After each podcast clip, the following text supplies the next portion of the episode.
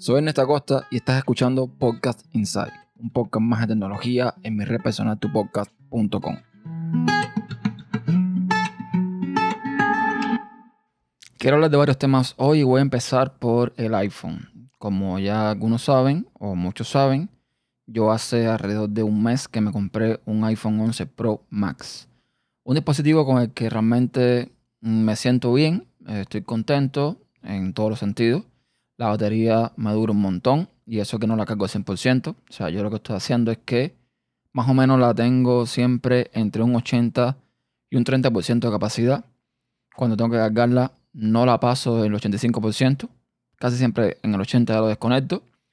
Me voy a hacer mis cosas en el día a día y cuando regreso del trabajo, pues ya tengo un 30%, un 35%. Depende, depende del, del uso que realmente le dé en el día a día. Pero la autonomía me tiene enamorado. O sea, me, siento bien con la autonomía del dispositivo. Yo creo, desde mi más humilde opinión, y teniendo en cuenta que yo nunca he sido usuario de iPhone, pero bueno, eh, que no sea usuario no, no, no quita que haya visto experiencia de otras personas, de que, bueno, lea a gente que, que lo han tenido siempre. Y yo creo que este iPhone 11, y no es porque lo tenga, pero creo que este iPhone 11 es el iPhone, entre comillas. Por supuesto que con cada lanzamiento el dispositivo debe ser mejor. Apple siempre lo dice. Hemos hecho hasta ahora el mejor iPhone. Hemos hecho hasta ahora el mejor iPhone con cada lanzamiento. Y no, o sea, es una cosa lógica. Pero este iPhone 11 creo que reúne todo para ser para mí el mejor iPhone que Apple ha tenido. ¿Por qué? Porque tiene buena pantalla, tiene muy buena batería y tiene muy buenas cámaras. O por lo menos tiene una buena fotografía computacional, que es lo que realmente importa y no tanto eh, la cámara. Que sí, que el sensor importa, pero la fotografía, el, procesamiento de la imagen es al final lo que le va a dar el toque a esa fotografía que sacamos con el móvil y que nos puede gustar más o menos. Yo sigo diciendo al día de hoy, ya después de un mes de uso, ya después de un mes de prueba, de que la fotografía de Pixel, y estoy hablando del Pixel 3, que es el que tengo a la mano, que es el que puedo probar, que es el que puedo, eh, con el que puedo comparar, a mí me parece mucho mejor. Yo eh, uso las cámaras del iPhone distintamente y pruebo entre las tres modalidades de la cámara, la del Zoom Pod 2, la del Ultra Wide y la normal, la de 1X. Y esa es la mejor, realmente. El Zoom Pod 2, mm, sí, un pequeño zoom, las fotos salen bien, pero no sé. La del Ultra Wide, a mí la sensación que me da es que deforma mucho la foto. O sea, deforma mucho los, objetos cuando tú, eh, en dependencia de qué situación, sacas determinada fotografía. El objeto o el paisaje. No sé, yo repito, a mí me parece en cuanto a, la calidad incluso ya de la imagen final, a los colores, según qué condiciones, porque esto puede variar en qué condiciones se saca la foto con uno o con otro, me sigue gustando de forma general más el pixel. El iPhone ha mejorado muchísimo en cuanto a fotografía, pero creo, me parece a mí, repito, que creo que el sigue siendo un poco mejor en ese apartado. En video no tiene discusión ninguna. No la tiene ahora ni la ha tenido nunca. En video el iPhone siempre ha tenido la mejor cámara, punto. Se acabó. Ahí no hay más nada que decir. Y lo otro que yo siento es que comparado con Android hay que hacer muchas más cosas no sé, veo mucho, muchos pasos para llegar a una opción específica. Veo muchas limitantes, por ejemplo, en según qué aplicaciones. Voy a poner un ejemplo muy simple, que además va a dar con el tema que también voy a dar más adelante. Yo me instalé, cansado un poco de toda la publicidad que te pone la aplicación oficial de Twitter, me puse Phoenix, una aplicación que yo pagué tanto en Android como en iOS. Un cliente de Twitter para mí uno de los mejores. He probado eh, Twitterific, he probado Tweetbot, he probado todo eso y realmente no me acabo de sentir cómodo con esos clientes de Twitter. Sin embargo, con Phoenix me siento muy, muy cómodo. No sé qué pasa, no sé si es algo en, en iOS, no sé si es algo en Twitter, pero la aplicación Phoenix en Android es muchísimo mejor. Muchísimo mejor en funcionalidades, muchísimo mejor en todo. Para empezar, aún con todas las opciones activadas, con todo eh, puesto por defecto, no recibo notificaciones en Phoenix. no hay forma de que me llegue una notificación push en Phoenix. Y creo que en este caso tiene que ver mucho con Twitter, no como tal con iOS. También en Android, yo en Phoenix podía usar varias cuentas al mismo tiempo y publicar desde varias cuentas al mismo tiempo. Aquí en, en, iOS es imposible. Y la otra cosa, que no entiendo por qué no funciona bien, y por más que busqué en las opciones de. Porque tú puedes en iOS editar los, digamos, las aplicaciones que tú quieres que salgan en los eh, en la opción de compartir. Cuando, por ejemplo, tú entras a un sitio web eh, desde Safari y tú vas a compartir un enlace, cuando tú le das al botón de compartir, ahí te salen, como en Android también, Android 10, primero la lista de eh, los usuarios, acceso rápido de usuarios en en los mensajes, por ejemplo, en este caso en iOS, en, con iMessage, y abajo te sale iDrop, iMessage, Twitter, una serie de aplicaciones. Si tú eh, le das un botón que dice More o más, ahí te salen más aplicaciones o sugerencias para compartir. Y ahí tú puedes editar cuál quieres poner o cuál quieres quitar. Bueno, por algún motivo, Phoenix no hay forma que me salga en ese menú. No me sale. Con lo cual, para compartir cualquier cosa, tengo que copiar el enlace, ir a Phoenix y pegarlo. Entonces, son cosas que a lo mejor, ya les digo, es algo que me falta, es algo que no estoy viendo, es algo que como no soy experto en, en, iOS, no lo conozco a fondo, algo que no he configurado, pero me está pasando y me molesta muchísimo, muchísimo. Lo otro es que si bien hay aplicaciones que funcionan mucho mejor que en Android, yo no los voy a negar que extraño Android. O sea, si tú me dices a mí, eh, escoge entre iOS 13 y Android KitKat, Android 4, yo te digo, bueno, eh, evidentemente me voy por iOS. Pero al día de hoy, como está Android 10, con todos los avances que tiene Android 10, con todas las, las funcionalidades, con todos los cambios en la interfaz, con todo el funcionamiento que tiene, sobre todo cuando tú usas un Pixel que incorpora todas esas cosas buenas que eh, tiene Google, que bueno, incluso si tienes un Xiaomi, por ejemplo, Xiaomi incorpora muchísimas cosas más.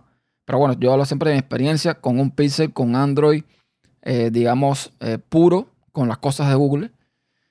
Pues extraño, extraño un montón de cosas que se me hacen un poco, eh, no sé, imprescindibles o que se me, que, hacen que mm, diga, si iOS tuviese esto, si iOS tuviese lo otro.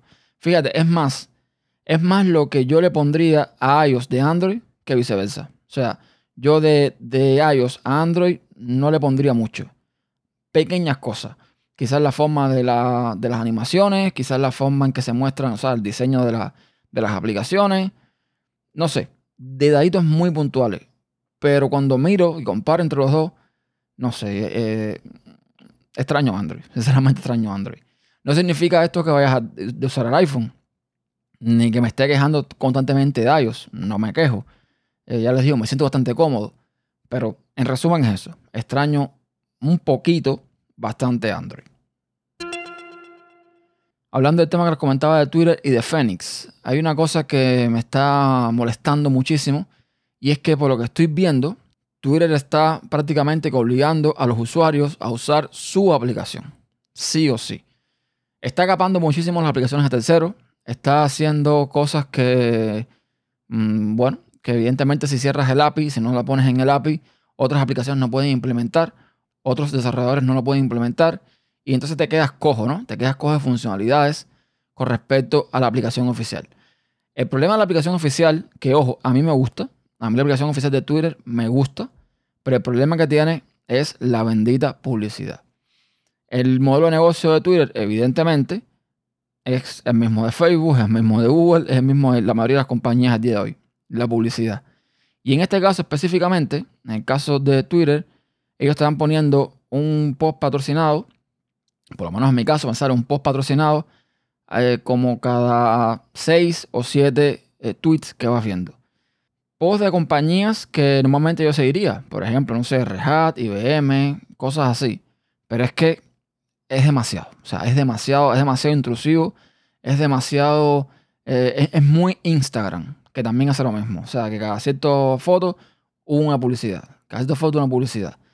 Y, y, ya me he puesto, me he dedicado a bloquear, y a bloquear, a bloquear. Y les puedo decir que llevo mm, varios días, unos dos, tres días, bloqueando cuentas a mansalva. Y ya voy, hacia lo tonto, lo tonto, por 106 cuentas de Twitter. Yo no sé hasta qué punto, o sea, no sé hasta qué punto, yo, yo voy a seguir bloqueando, voy a seguir bloqueando, voy a seguir bloqueando, a ver cuántas compañías hay promocionando, cuánta gente hay promocionando. Tiene que haber un límite. O sea, tiene que haber un momento en que ya, no, ya, ya ellos no tengan con quién negociar publicidad, porque es que no puede ser. O sea, no puede ser. Y seguiré bloqueando, porque es que es una cosa que es, aparte, una de las cosas que, por ejemplo, se critica mucho a Google es el tema de usar tus datos para darte publicidad mm, dirigida. Y yo realmente la publicidad que es dirigida, yo la agradezco. Yo entiendo que la publicidad es un método para vivir. Yo, por ejemplo, en YouTube tengo activado el partner y tengo activada la publicidad. Y yo no quiero que la gente se coma con papas, pero si eso me da unos dólares, pues bueno, yo entiendo eso. Yo lo que pasa es que nunca he estado a favor de la publicidad que es invasiva, esa publicidad que es constante. Y mucho menos estaba a favor de no tener la opción de quitarte la publicidad. Porque, por ejemplo, si tú me dijera, mira, si tú me pagas, un ejemplo, dos dólares al mes o un dólar al mes, no tienes publicidad. Te lo pago encantado. O sea, se lo pago encantadísimo con tal de no ver publicidad. Un dólar al mes, dos dólares, tres dólares al mes. Sobre todo con una red social que yo uso día a día. Es posiblemente mi primera red social al día de hoy. Entonces, no sé, esas cosas me molestan un poco el, no poder controlar ese tema.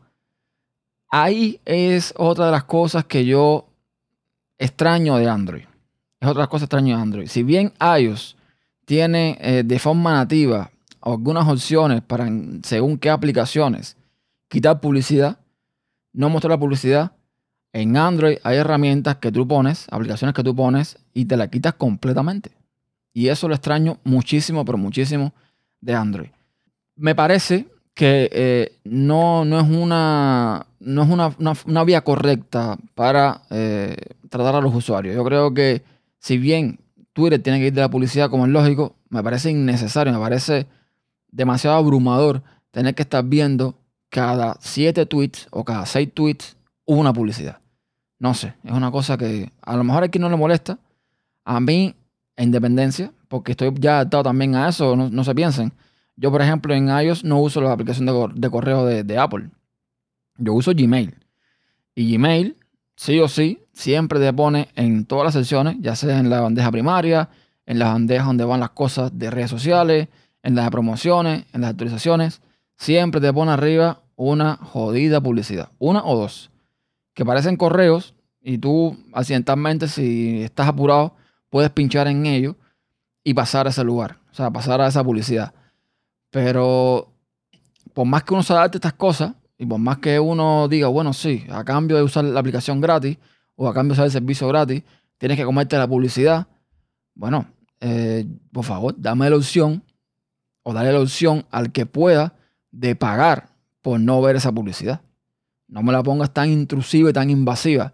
Y lo que es más triste, no me limites al resto de desarrolladores que tienen aplicaciones buenísimas, que tienen aplicaciones que, de verdad tienen funcionalidades interesantes, que de verdad, no sé, un simple cambio de imagen te haga que, te valga la pena la aplicación, no me la limites. Eso no debería estar, no, debería ni, ser posible. Mira, es más, no abras el API entonces, cierra el API. No, no, no, no abras el API porque si me vas a abrir un API que va a estar limitado, limitado al punto de que la mayoría de las aplicaciones no puedan hacer un uso eh, correcto, no te va la experiencia que te da la aplicación oficial, pues mira, eh, mejor lo cierras y ya está, ¿no? Pero bueno, eso es eh, una opinión muy particular y yo estoy consciente de que no todo el mundo lo ve de la misma forma. El otro tema que quiero hablar es sobre, bueno, antes de pasar al último tema, hablar de NiceGram. NiceGram es esta aplicación que hay en iOS que es lo más parecido a lo que encontramos en Android como Plus Messenger o aplicaciones similares. Es un cliente para Telegram que mm, digamos que es el más vitaminadito que hay. Se pueden hacer eh, varias cositas, se puede eh, poner, organizar todo por, por, iconitos, o sea, por pestañas, por, eh, grupos, por canales, por usuarios, etc. Y NiceGram ahora sacó una opción premium.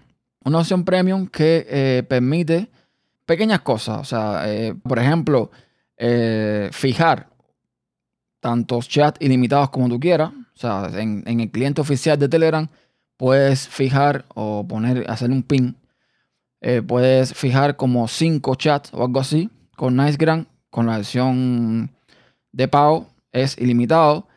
Y tiene otras opciones para manejar las pestañas y la forma de organizar, pero son muy pocas, son muy pocas. La realidad es que tampoco es muy cara la aplicación. O sea, el pago ese que es único, si mal no recuerdo, no es, no es caro. Son como 2 o 4 dólares, no recuerdo bien. Y yo pienso que si al final es una aplicación que, te da la vida, que tú la usas, vale la pena pagar por ella.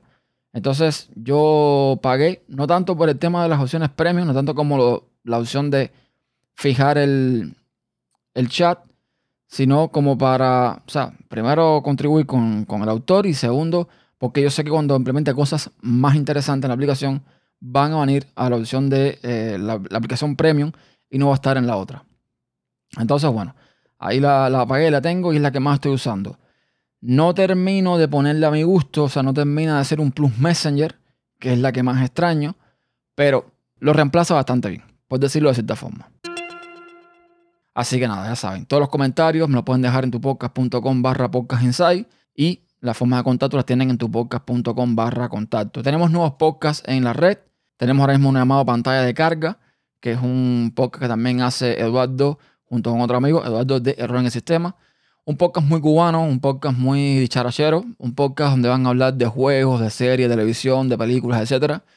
Y bueno, si te va un poco este rollo y, y, aceptas como tal el humor y la forma de, de hablar de ellos, de expresar de ellos, pues ahí tienes un espacio que puede resultar más que interesante. Gracias por escuchar, como les digo, y hasta la próxima. Chao.